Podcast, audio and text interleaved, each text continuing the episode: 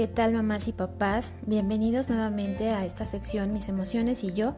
Les invito a escuchar con atención el mensaje que en esta ocasión he preparado para ustedes. Hablaremos de la salud emocional. Mi nombre es Cintia Parra, soy psicóloga y jefa del Departamento para la Prevención de Adicciones, Delito y Violencia Intraescolar de la Coordinación para la Prevención y la Atención de las Adicciones y las Conductas Antisociales. El día de hoy, como ya les he mencionado, hablaremos de un tema que nos llega a preocupar y a ocupar. Hablaremos de la herencia, este legado que damos a nuestros hijos. Abordaremos el papel parental que es necesario cubrir en estos tiempos de cambio y resguardo. Empezaremos con una frase que resaltará en este mensaje. Nadie puede dar lo que no conoce. Es decir, si quieres lo mejor para tus hijos, es necesario que conozcas qué es lo mejor para ti y para poder entregar este legado. Papá o mamá, no puedes enseñar a ser paciente a tu hijo si no lo eres. No puedes enseñar a ser positivo y constante si tú no lo muestras con tus acciones.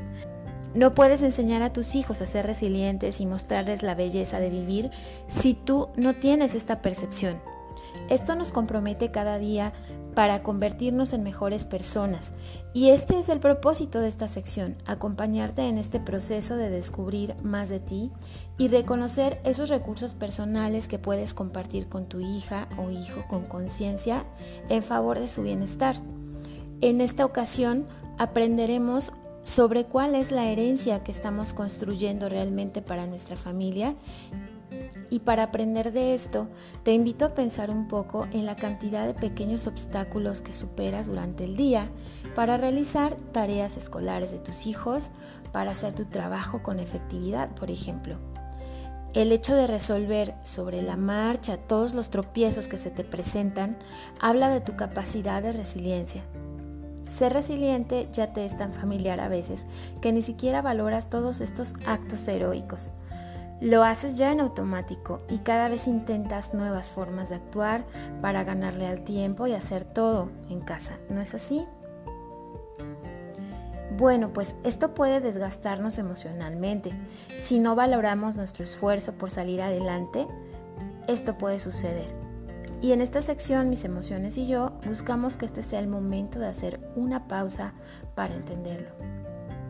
Y bueno, lo mismo sucede en otras ocasiones, por ejemplo, cuando no tienes dinero, cuando tienes alguna enfermedad, cuando tus condiciones de vida son difíciles y nadie, nadie ni tú mismo te explicas cómo le haces para salir adelante y sacar a flote a tus hijos. Pero los niños y las niñas, ¿qué tanta resiliencia han desarrollado? ¿Te lo has preguntado?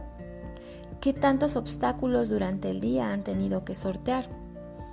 Este es un punto importante, pues a veces los niños y las niñas están tan en nuestro cobijo y protección que no han tenido que hacer el menor esfuerzo para recibir alimento, para recibir educación o la satisfacción de sus necesidades.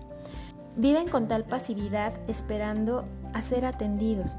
O por el contrario, puede ser que los obstáculos para ellos sean tan grandes por falta de ayuda que se muestren irritables, malhumorados o muy sensibles.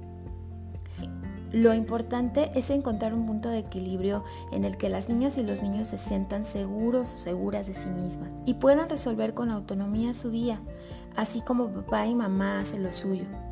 La herencia de ser resiliente se aprende de papá y mamá con sus actos cotidianos y se muestra durante la convivencia cuando como adultos no nos quedamos con la carencia o el dolor, sino que creamos algo funcional con ello, algo positivo a partir de la adversidad.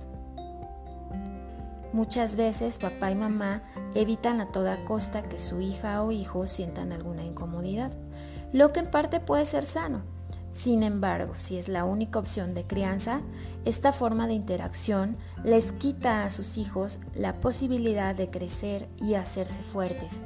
Si bien hay que evitar el sufrimiento y los malos tratos, hay que permitir dosis de frustración adecuadas que fortalezcan su interior y los hagan personas resilientes.